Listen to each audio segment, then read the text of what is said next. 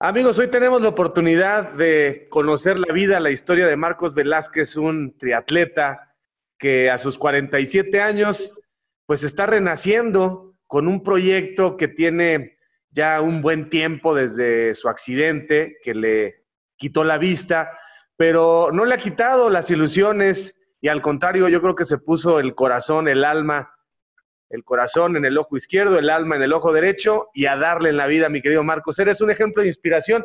¿Cómo estás? ¿Cómo está tu vida en este momento ya cerca del Rubicon que dicen son los 50 años? Muy feliz, de verdad, muy contento. Estoy en el lugar que quiero, estoy con la vida que quiero y con la esposa que quiero. ¿Cómo ves? Me parece estupendo. Vámonos un poco atrás en el tiempo. Eh, ¿Cuándo es tu accidente? ¿De qué tipo fue? Eh, que te quitó la vista, Marcos? Fue un golpe que me ocasionó, yo tenía 14 años, fue un golpe que me ocasionó desprendimiento de retina total y, y yo estoy seguro que ahí empezó mi experiencia de la vida. Realmente para, para mí, para mi familia fue un golpe muy fuerte, pero en realidad tuve, una familia que siempre me vio como Marcos y eso hizo que, que, que yo me decidiera a salir adelante. Yo siempre he dicho que durante 10 años de mi vida, cuando perdí la vista, los primeros 10 años, me costó mucho trabajo porque de dientes para afuera estaba muy contento y contaba chistes, pero realmente de mi corazón y de mi alma estaba muy triste, no, no aceptaba, no estaba consciente de, que ya no veía. ¿Cómo fue el accidente? Fue un golpe, era tremendo yo, era tremendísimo, fue un golpe pues, pues fuerte, en la cabeza y me, ocasionó el desprendimiento de retina del, primer, del ojo derecho primero y después del ojo izquierdo.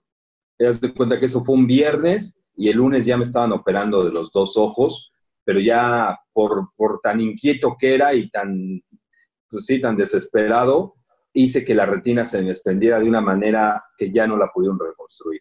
Pero fue, te caíste de un árbol, alguien te pegó corriendo, ¿cómo fue?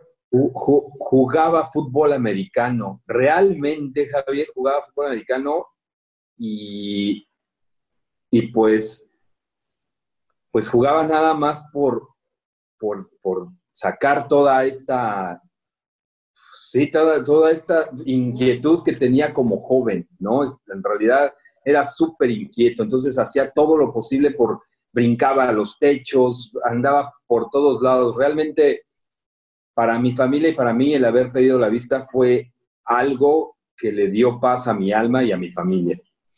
A ver, pero entonces, un poco recordando los primeros años antes del accidente, por lo que veo, eras un niño muy inquieto, pero quizá también agresivo. ¿Estabas enojado por algo con tus papás? Eh, ¿Qué estaba pasando en tu vida? ¿Por qué no tenías esa tranquilidad o esa alegría? Se ve que eras un diablo.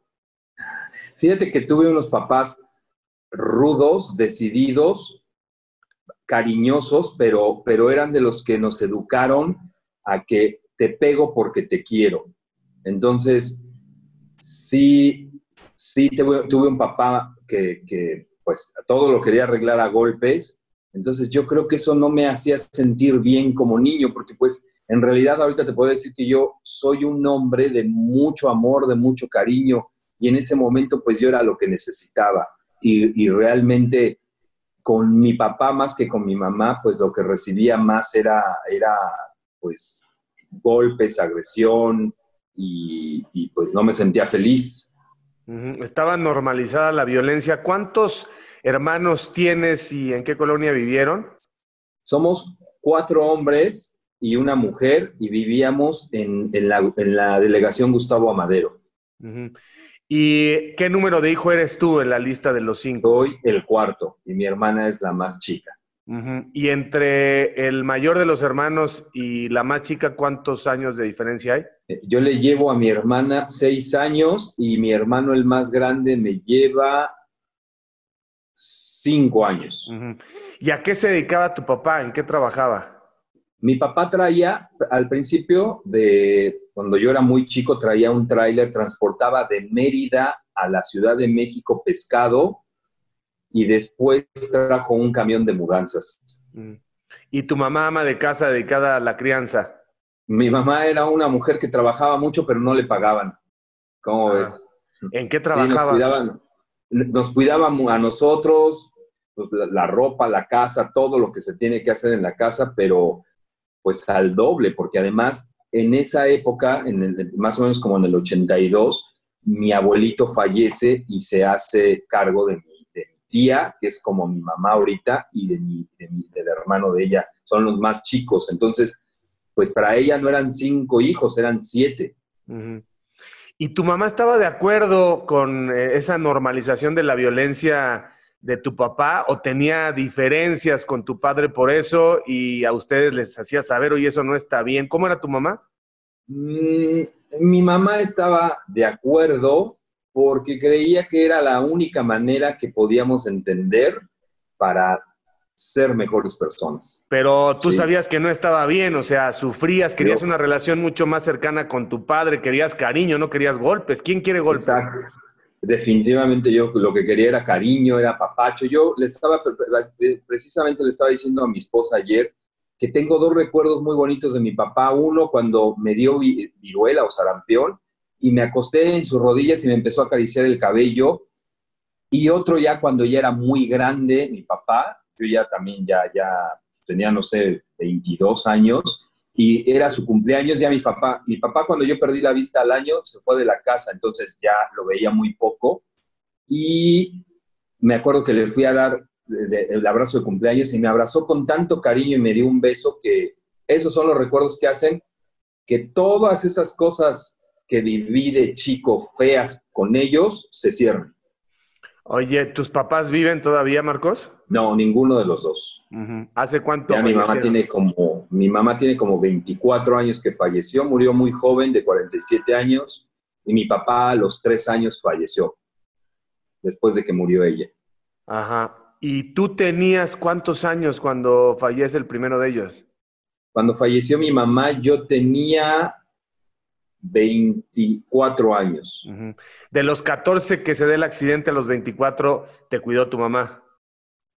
Sí, mis hermanos. Realmente me, me enseñaron a, a- pues a vivir la vida, porque yo a los 15 años entré a una escuela donde me rehabilité y entré a la prepa. Real- era tan inquieto, tan inquieto, que cuando yo perdí la vista iba a pasar apenas a la secundaria. A los 14 años iba a pasar apenas a la secundaria porque no, no me gustaba la escuela. Y al perder la vista me llevan a una escuela de rehabilitación que está en Coyoacán y la maestra le dice a mi mamá, ¿por qué no hace la secundaria abierta y cuando salga de la rehabilitación entra a la prepa? Eso hicimos, entonces yo entré a los 15 años a la prepa.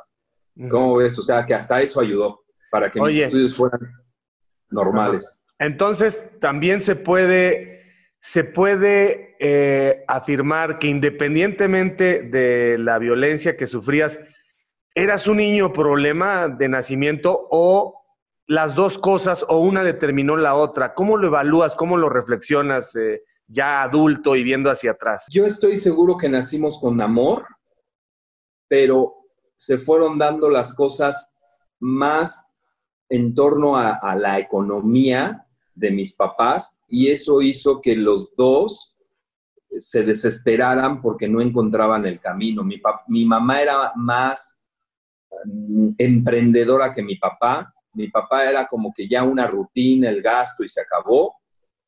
Nunca se quedaba sin trabajo, si se salía de un trabajo entraba a otro, pero era una rutina. Mi mamá era más emprendedora y yo creo que era eso lo que los, los atareaba. Realmente nos querían eh, a su manera mucho. Sí creo que, que si hubiéramos tenido mucho más cariño, hubiéramos sido Mm. Pues más cariñosos que de lo que somos ahorita los cinco, pero no, no creo que haya, no creo que haya sido un niño de problemas. Yo creo que me gustaba meterme en problemas porque eh, hacía muchas cosas que no tenía que hacer. Me acuerdo un- una, una anécdota que en un año nuevo mi mamá le gustaba hacer el mole y molía los chiles y molía todo, el cacahuate, todo. Y yo lo vi como desperdicio y agarré, lo saqué y lo tiré a la basura. No, mi mamá se volvía, porque no preguntaba, no, no, no averiguaba, averiguaba nada más, me, quedaba con la primera impresión, la primera idea y era lo que, pues, lo que me salía en el momento. Entonces, cosas como esas hicieron que me metiera en muchos problemas y, y, eso ocasionaba pues la desesperación y el enojo de mis papás. ¿Y no te gustaba la escuela? ¿Qué flojera matemáticas, química, nada, nada, nada, nada? Te interesaba, nada te daba curiosidad. ¿Qué te gustaba? Pues, mira, yo, yo donde vivía, vivía en una colonia que se llama La Cuchilla del Tesoro y por ahí pasaban los aviones. Siempre quise ser piloto y era, era mi sueño, era mi objetivo. Después, cuando, cuando ya crecí un poco más, eso hace cuenta que fue de los 6 a los 12 años, eh, que quería estudiar medicina. Me, llamaba mucho la atención, obviamente quería estudiarla, pero no hacía nada por hacerlo. Y ya cuando perdí la vista, me, me hundí en el radio, entonces me gustaba muchísimo el radio. Entonces eran mis tres cosas que quería hacer. O piloto, que ya al perder la vista pues se me había quitado. Eh, medicina, pues igual al perder la vista se había quitado. Y la locución, pero pues decían que tenías que tener una licencia y cosas así. Entonces me enfoqué más en terminar mi prepa y estudiar mi carrera, que yo estudié rehabilitación física. Y eso era lo que a mí me gustó, o sea, lo que siempre me gustó y, lo hice, lo he hecho muy bien. Pero, pues no sé, por ejemplo, me encanta la locución, me encanta oír música y, me encanta hablar de, todos esos recuerdos musicales porque me aprendí todas las estaciones de radio en ese momento porque era mi, salida cuando yo perdí la vista. ¿Cómo te llevas con tus hermanos? ¿Se siguen frecuentando? Ahora muy bien. Fíjate que tuve la, pues sí, la tristeza de que mi hermano, el, que sigue del mayor, hace 15 días falleció por, por esta pandemia, pero, pero me lleva, con, todos tengo un increíble recuerdo, un maravilloso recuerdo que los quiero muchísimo. Es algo que, tengo esa fortuna, nos volvimos cariñosos, apapachadores y, nos podemos llevar, nos podemos llevar muy bien. ¿Entre tus papás, Marcos, se llevaban bien? ¿Entre ellos se llevaban bien?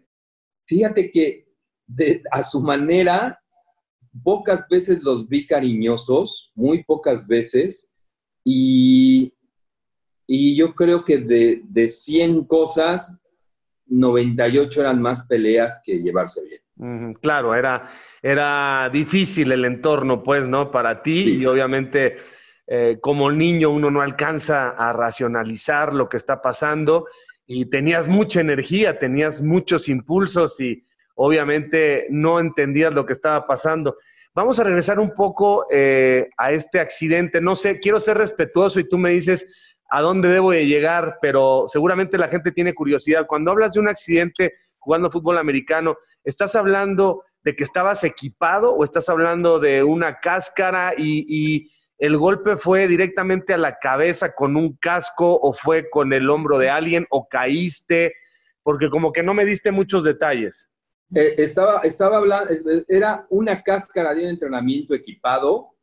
Eh, ahí fue un golpe casco a casco. En realidad, en el momento yo me sentía grandísimo por lo que estaba haciendo, porque pues en ese momento como que era lo, divertido, ¿no? Pegarle al contrario, pero cuando me paré, cuando me paré de ese golpe, que en ese momento a mí no me pasó nada, eh, al que le pasó fue al chavo, se, se le rompieron sus barras del casco, me levanté y todo yo muy bien, pero cuando empecé, empecé a correr otra vez, empecé a ver una tela, una tela en mi ojo que no me dejaba ver del lado derecho. Entonces tenía que abrir el ojo más para poder ver sin esa tela. Pero cada que hacía hacia la derecha más mi ojo, esa tela se cubría más del ojo. Al otro día, pues esa inquietud me hizo seguir haciendo cosas, porque dije, a lo mejor me entró una tierrita, me mojé los ojos, seguí corriendo y haciendo cosas, y ya después eran los dos ojos para el domingo, ya esa telita que te digo ya no me dejaba ver absolutamente nada, entonces ya el lunes ya estaba en urgencias y ya me estaban operando. Marcos, de haber ido antes al médico, ¿podías haber salvado la vista? El doctor decía que sí en ese momento, pero fíjate que, que algo muy curioso, a mí me pasaba que que no me molestó perder la vista en ese momento porque sentía que después la iba a recuperar, que lo que me iba a pasar era como cuando te tusas el cabello y te ves mal, pues te crece y no pasa nada, o te cortas una uña de más, te arde un poco, te crece y ya no pasó nada. Pero pues pasó un año, dos años y no recuperé la vista. Y como al tercer año fue cuando me entró todo el, estrés y, toda, todo el problema el, el, pensar que por qué no fui, que cómo no me atendí, por qué no le dije a mis papás. En el momento casi no, sí estaba triste y todo, pero pensaba que en algún momento iba a, iba a recuperar la vista.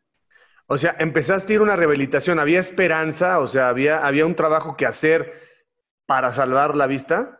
No, no, no, los doctores le, decían a mi mamá que ya no. Mi mamá hizo durante un año todo lo posible por, por ir a médicos, ir a hospitales, pero los doctores eh, el, uno de los doctores, el ejemplo que le dio fue que, que es como si hubieran arrancado una hoja de papel, la parten en muchos pedacitos y la echan a una cubeta con agua. Le dijo, así está la retina de Marcos, ya no se puede hacer nada. Digo, eso hace 33 años, ¿no? Realmente lo que se alcanzaba a ver, pues era eso. Ahorita ya hay muchos más estudios, pero todavía no hay un trasplante de retina o algo que te pueda recuperar la vista por la retina.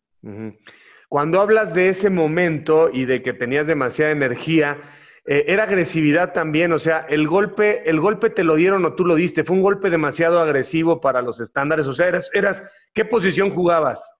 Era a la izquierda, te digo que nada más en los entrenamientos, pero además era, era todo agresivo, era, sí, o sea, todo el veía a quien veía y veía más grandes, entre menos miedo yo sentía, sentía que era mejor y que estaba avanzando a, lo que fuera, ¿no? Entonces, sí fui peleonero, pero no así de pelearme todo el tiempo, pero, pero fui gandalla, esa es la palabra, fui muy gandalla. Entonces, como era gordito, chaparrito, eh, te mentiría si te dijera que todo el tiempo me peleaba, no, pero era gandalla abusivo. Entonces, con los que, los que podía, pues le daba, ¿no? Los que no, pues ni me metía. Entonces, cuando veía al débil, abusaba.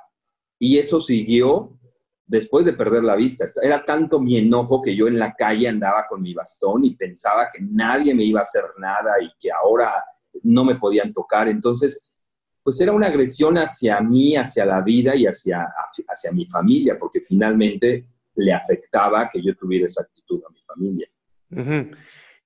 Cuando te cae el 20 de que ya no vas a volver a ver, dices que al principio tienes la esperanza, eh, debe ser un momento crítico, ¿no? Debe ser un momento de impotencia, de tristeza.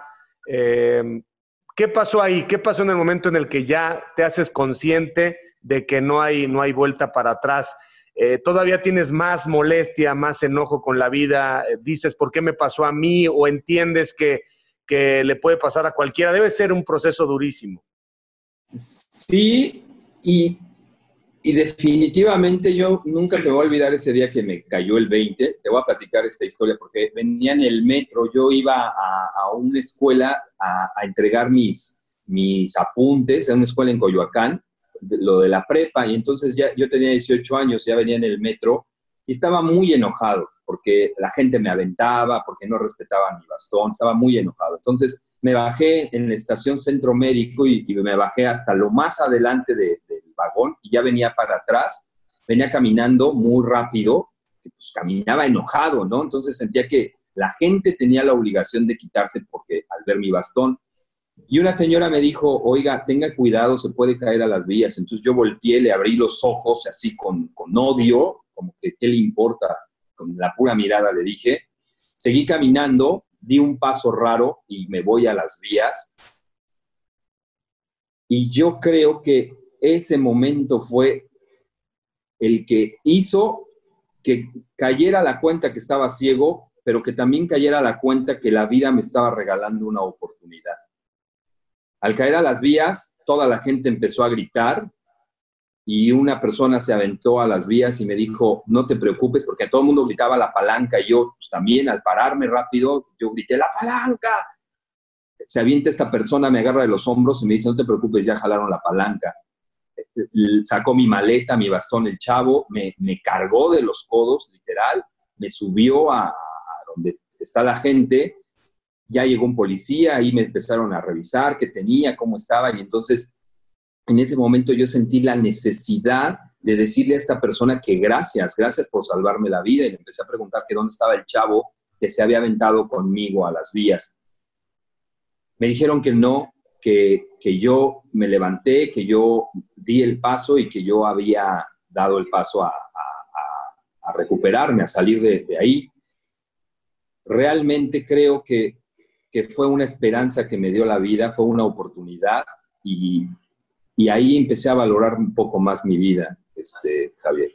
Lloré muchísimo, lloré, yo creo que todo lo que no había llorado cuando perdí la vista y, y pues en ese momento creo que empecé a abrir los ojos. Ahí llevaba cuatro años y tardé seis más para, para demostrarme a mí mismo pues que la vida era increíblemente maravillosa. Y ahorita ya llevo 23 años de estar agradecido, muy feliz de no ver. Oye, y cuando dices que fuiste a la escuela y a la carrera, ¿aprendiste el sistema braille? Sí. Los primeros años. trabajo, lo hice. Los, primeros años, eh, estos primeros años, cuando dices que ibas eh, a, la a la secundaria, era, ahí todavía no aprendías, nada más de oyente y exámenes orales. Sí, todo fue oral. Ahí fue todo oral. Porque lo hice en un año, fue abierta. ¿Y cuándo aparece la inquietud por hacer ejercicio otra vez? ¿Cuándo empiezas a, decir eh, la, satisfacción de las endorfinas, eh, el, subir las cuestas? O sea, supongo que todo es como, como el retarte a ti mismo y decir, sí puedo tener proyectos, sí puedo tener sueños, sí puedo tener objetivos, sí puedo tener eh, retos que me permitan desarrollar todo mi potencial. ¿Cómo, cómo fue ese momento? Siempre, siempre me gustó mi trabajo. A los 11 años conocía, a los 11 años de perdí la vista, conocí a mi esposa. fuimos novios dos años, tuvimos un bebé que ya ahorita ya tiene 19 años, ya va a cumplir 20. A ver, a ver, a ver. Más despacito, Marcos, más despacito. A ver. A ver, ¿dónde conoces a tu esposa, la que ahora es tu esposa? ¿Dónde la conoces? Y seguramente son momentos eh, muy complicados también eh, para entender lo que está ocurriendo. Es decir, mm, estoy ciego, ella no, eh, ¿por qué está conmigo? Eh, ¿Qué es lo que me gusta de ella? O sea, ¿cómo se da? Debe haber una energía brutal, una química impresionante y, y también una empatía padrísima a través de la plática, a través del discurso para decir, eres el amor de mi vida y tú también. Yo, yo creo que los 10 años que te digo que, me recuperé de, haber perdido la vista hicieron pues que pudiera conquistar a Andrea, así se llama mi esposa, y, que, y que ella me, me, conociera ya más del alma, más de mi corazón, más que, que un hombre, ¿no? Más, más queriéndome yo, amándome yo, más que un hombre. Entonces, yo me enamoré de Andrea, ella se enamoró de Marcos, y ya después que la toqué, pues me enamoré más de ella, ¿no? Ya cuando la besé me enamoré mucho más de ella. Ahí está Andrea, ¿no? A, ver si, se puede, si, se puede, asomar, Andrea. A ver, mi reina linda. Hola, Andrea, mucho gusto. ¿Cómo estás? Bien. En esta parte, obviamente, tienes que intervenir porque es muy importante tu versión. A ver, dime cómo fue que te enamoraste de este hombre, quién te lo presentó y, qué has aprendido y, cómo han enriquecido su vida. Nos conocimos trabajando en el mismo lugar. Es un lugar que se llama Sensorama en Ciudad de México. Ellos se dedican a experimentar con los sentidos. Así que por mi parte yo estaba estudiando en la universidad y ahí una amiga me contaba de que trabajaba en este sitio y me llamaba mucho la atención todo lo que me decía que experimentaba ahí. Así que eh, yo los conocí a ellos, entré a trabajar ahí, me gustaba muchísimo y luego entró Marcos también a trabajar ahí y a mí me sorprendía tanto, tanto que fuera a trabajar y que estuviera estudiando, eh, que me acuerdo que en los fines de semana que trabajábamos, eh, yo iba nada más el sábado y él iba sábados y domingos. Y de pronto yo empecé a ir sábados y domingos también. y luego también me pasaba que yo me apuraba a llegar temprano al trabajo para ver si ya había llegado. Estaba cerca del metro Juanacatlán en ese momento y yo llegaba rápido, solo a ver si ya había llegado. Si no había llegado, entonces corría a la estación del metro para esperarlo a que llegara y ayudarle desde los torniquetes a caminar las tres o cuatro cuadras, no me acuerdo cuánto era, al, al sitio. Y pues ya yo ya tenía mucho interés, me sorprendía todo lo que hacía y yo veía, yo ya veía en él muchísimo, muchísimo. O sea, ya veía un camino muy, muy avanzado, muy trabajado, ¿no? De, de él pues abriéndose a la vida, a, pesar de la, situación y la circunstancia que le haya tocado, eh, pues queriendo trabajar, queriendo ser feliz, queriendo experimentar, disfrutar, salir a la vida, ¿no? Entonces eso, eso fue lo que más llamó mi atención, así que todo sucedió muy rápido, o sea, salimos, ¿no? Fuimos a comer, y ya casi casi en esa cita pues nació ya, mi hijo. No no ya fue todo muy rápido. No dos años salimos y, y sí ya luego eh, nos fuimos a vivir juntos muy pronto me embaracé nos embarazamos y, y ya nació nuestro hijo Liu que en ese momento también fue para nosotros pues muy impresionante que estábamos muy jóvenes, porque yo tenía 22 y tú 24 o 25, y no sabíamos bien qué iba a pasar, qué estábamos haciendo, pero yo no veía otro camino para mí, o sea, para mí él era el camino, y por más difícil que pareciera, porque obviamente para mi familia y, y pues mis círculos de, de amigos y compañeros de la universidad y todo, pues era muy extraño. Yo ya estaba embarazada y no había terminado la universidad y estaba embarazada de un chico ciego.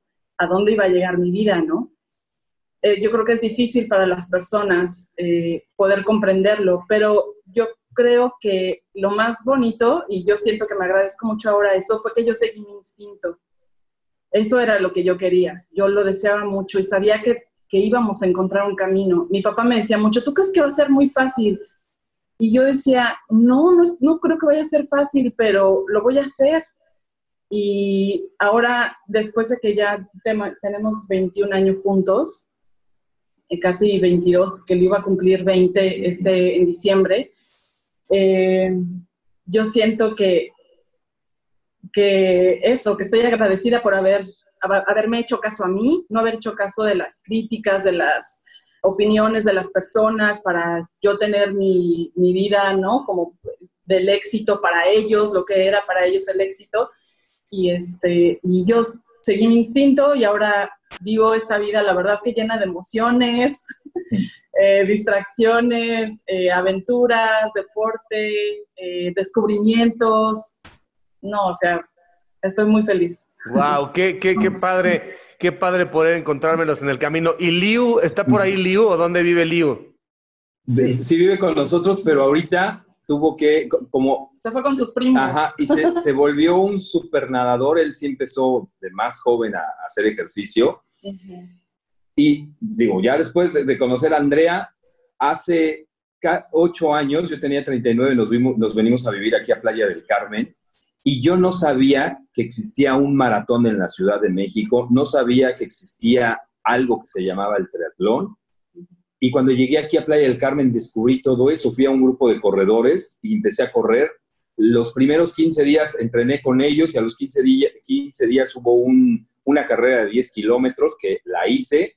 Terminé muy mal porque yo pesaba 110 kilos, no hacía ejercicio. A ver, Marcos, pero ¿A qué se fueron a Playa del Carmen y cómo vivían? O sea, ¿por qué se fueron nada más de locos o qué?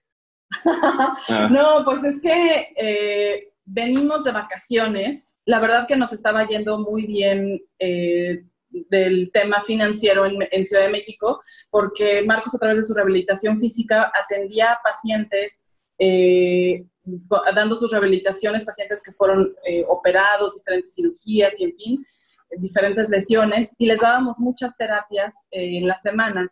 Entonces nosotros capacitábamos terapeutas para poderles dar su tratamiento y nosotros ya nada más lo, supervisábamos. Entonces, eh, la verdad que nos estaba yendo muy bien y tuvimos oportunidad de venirnos a Playa del Carmen un mes de vacaciones. Y de pronto nos dimos cuenta que podíamos encontrar para nosotros un camino aquí. Y yo le decía a Marcos, ya no hay que regresarnos, ¿a dónde vamos?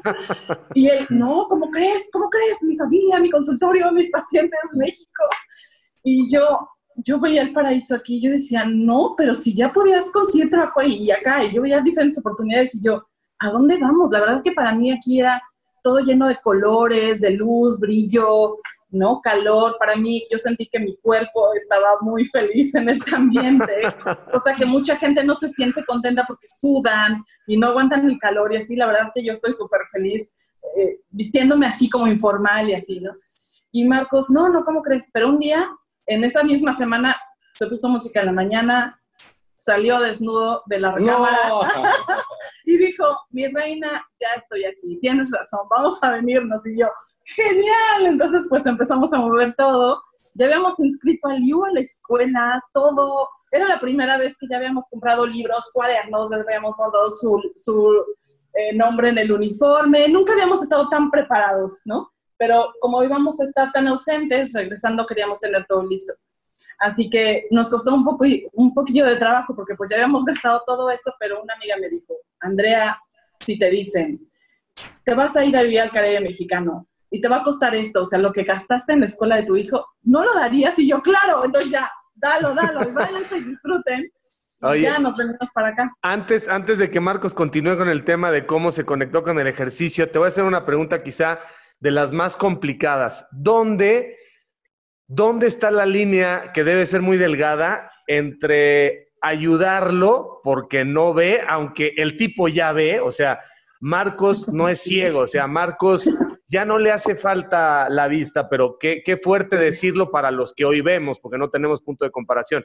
Pero ¿dónde está la delgada línea entre entre ya no me ayudes tanto, entre me estás, me estás incomodando porque yo sí puedo. Supongo que al principio eh, debe haber como una conciliación de, ciertos protocolos, ¿no?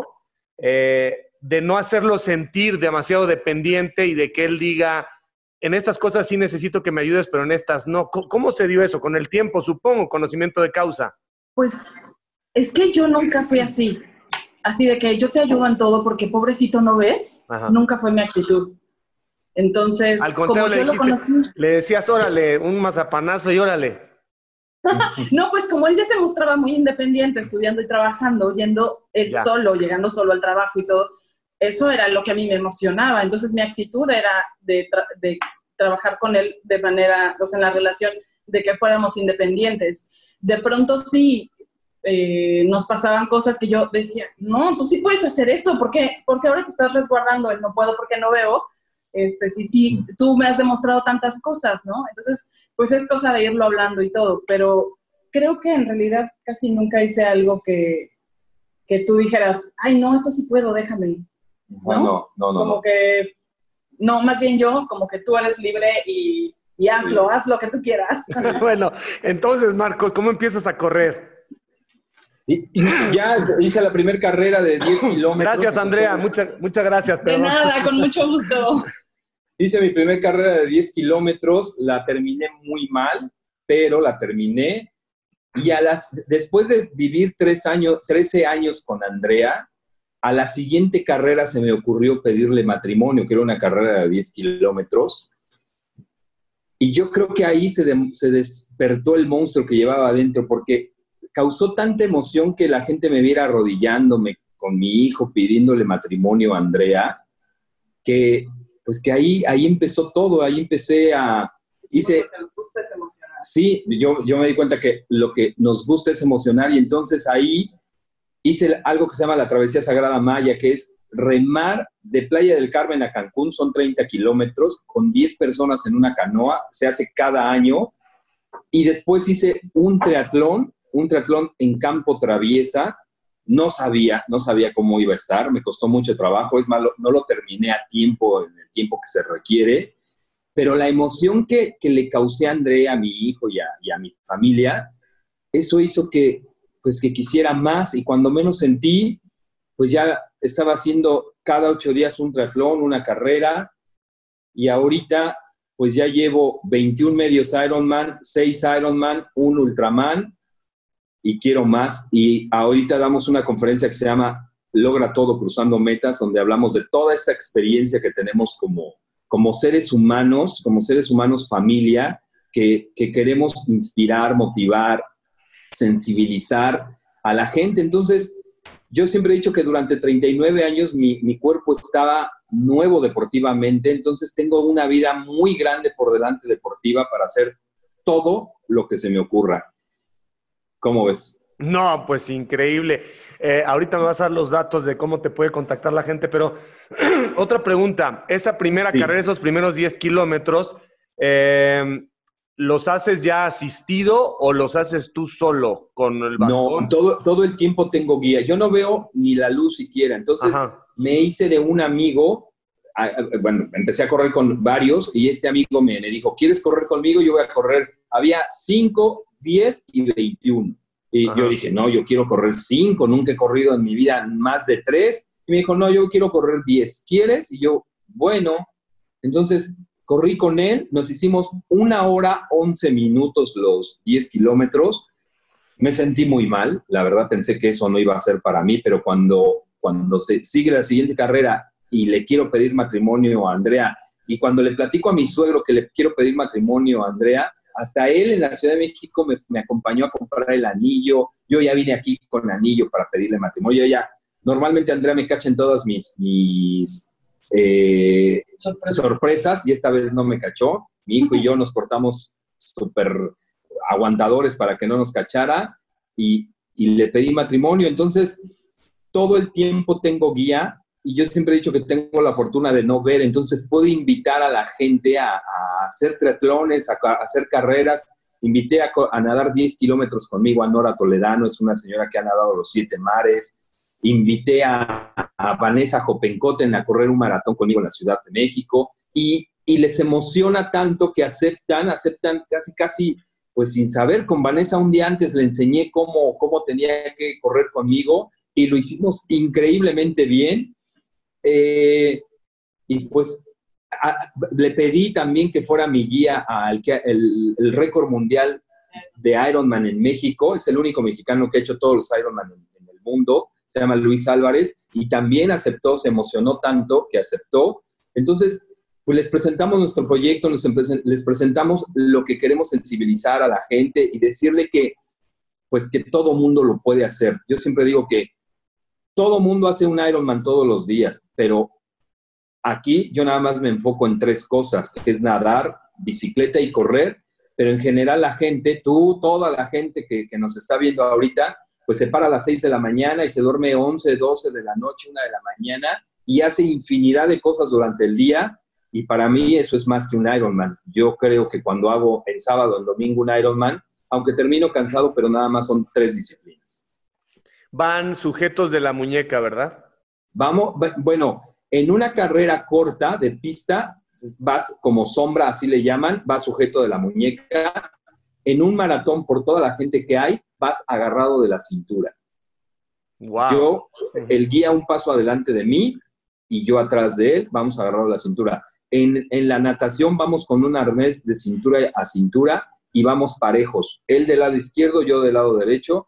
Y en la bicicleta vamos en una bicicleta doble, una tándem, él adelante, yo atrás. Espero que nunca cambie porque si no, ya no te estaría contando las cosas.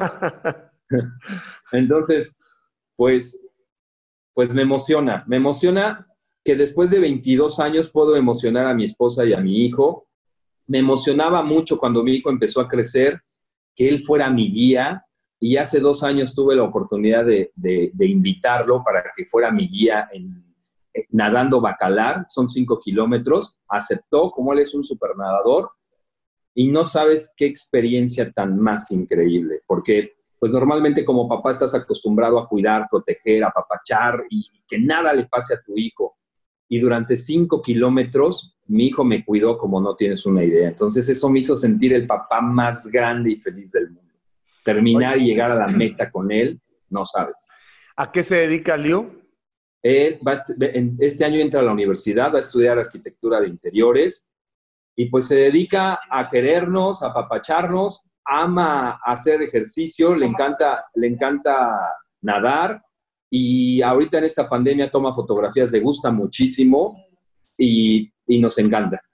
Amo a mi hijo. Oye, eh, Marcos, cuando, cuando empiezas a estudiar, porque eres un rehabilitador, ¿verdad? Sí. Y rehabilitas a personas que no ven, pero también a personas que ven. Sí. ese proceso de, de terminar, es una licenciatura, ¿no? Sí.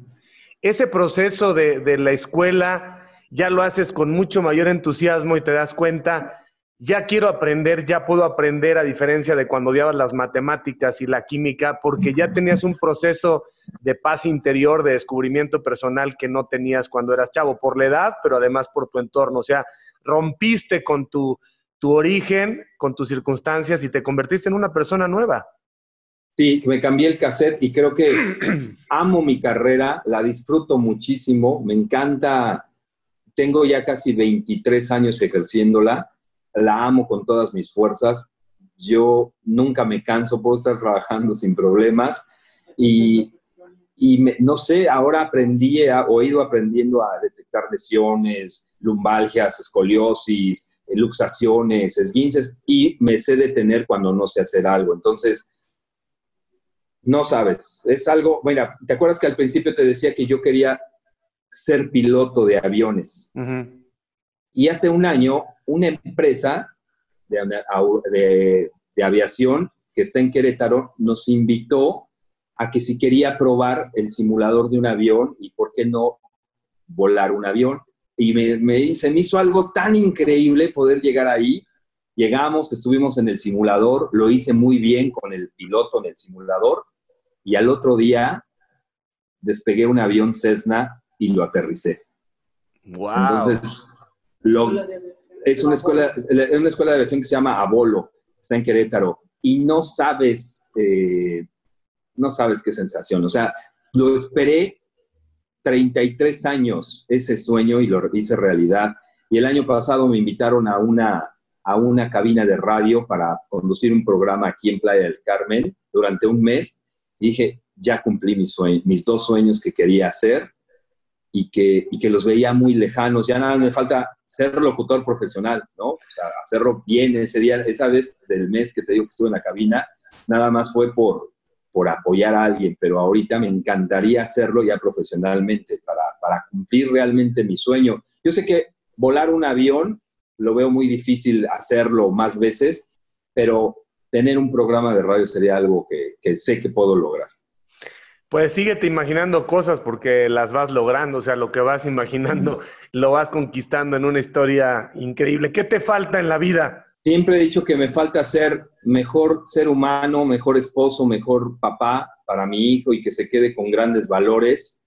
Eh, deportivamente quiero, quiero que todo lo que haga a partir del año que se abran los eventos deportivos, en verdad tengan una causa, una causa importante para que los seres humanos o mi entorno más que nada podamos valorar y concientizarnos todo lo que tenemos y, y agradecerle al planeta, Javier, porque, porque cuando estábamos en la cuarentena, como que todo mundo estaba muy sensible y se abrió esto y perdimos esa sensibilidad y quisiera recuperarla y si de alguna manera lo puedo hacer pues mostrándole al mundo cosas que podemos lograr si nos proponemos, lo quiero hacer, lo quiero hacer sin ningún problema. Hace un año nadé 15 kilómetros para poder donar 200, 250 computadoras a niños ciegos y débiles visuales con el programa Parlante, junto con una nadadora que se llama Patricia Guerra,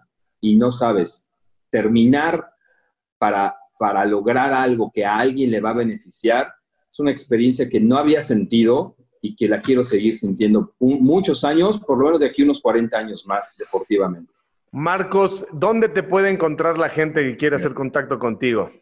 Mira, ahorita los datos te los va a dar mi reina, que ella los tiene súper más claros. Oye, Andrea, tiene todas las ventajas haberte casado con un hombre así, todas, porque es un, un tipo superdotado, pero también, también me imagino que hay otra a veces puedes no arreglarte y no pasa nada. Fíjate qué, qué, bendición. ¿Qué tal? No, tiene otras dos. Una, que para verla la tengo que tocar. Y dos, que no voy a voltear a ver otra mujer. ¿Dónde los podemos localizar? No, son cosas que vienen con él. Eh, tenemos una página que se llama cruzandometas.com y el Instagram de Marcos, que es arroba Marcos Blind Athlete, como atleta invidente, pero en inglés. eh, separado por guiones bajos, Marcos-Blind-Atlet. Muchas gracias por compartir su fantástica historia y, la familia y las anécdotas. Eh, yo creo que tienes que dar conferencias pronto. Urge, urge que, reactives eso. No sabes, no sabes lo emocionante que es la conferencia que hemos estructurado. Tenemos muchísimo aprendizaje que hemos sacado de todo el proyecto. Marcos ha aprendido diferentes cosas y ha avanzado en diferentes aspectos sobre miedo, sobre, sobre emoción, en fin, un montón de cosas que logramos plasmar ahí, como decir, ¿por qué esto funcionó tan bien? Y ahora se los compartimos. La verdad es que cualquiera podría hacerlo y solo es poner atención a diferentes cosas y es muy, muy bonito. Lo hemos dado frente a 3.000 personas, no sabes la energía que se genera en ese momento, la, la gente aplaude muchísimo y, y lo ven factible para ellos también, que es lo que nos interesa, que poder compartirlo y que todos podamos sentir pues mayor felicidad. Claro, si Marcos pudo, todos podemos. Y si Marcos no se queja, no te quejes. Muchas gracias, Marcos. Qué gran historia. Gracias, Andrea. Sí. Gracias. Tengo una, una, frase que me encanta y te la quiero decir rápido, que es, que ojalá a la gente se le quede, que es, yo no intento nada, logro todo. Wow, eres un crack, Marcos. Muchísimas gracias y les informo cuándo vamos a pasar esta entrevista, pero será pronto. Muchísimas gracias por su tiempo. Gracias, adiós. Que estén muy bien. Así que camaradas, por favor, no dejen de seguirme a través de todas mis redes, de suscribirse a mi canal, dale a la campanita, dale like. No te olvides de dejarme tus comentarios, yo mismo estaré respondiendo. Cambio y fuera, camaradas.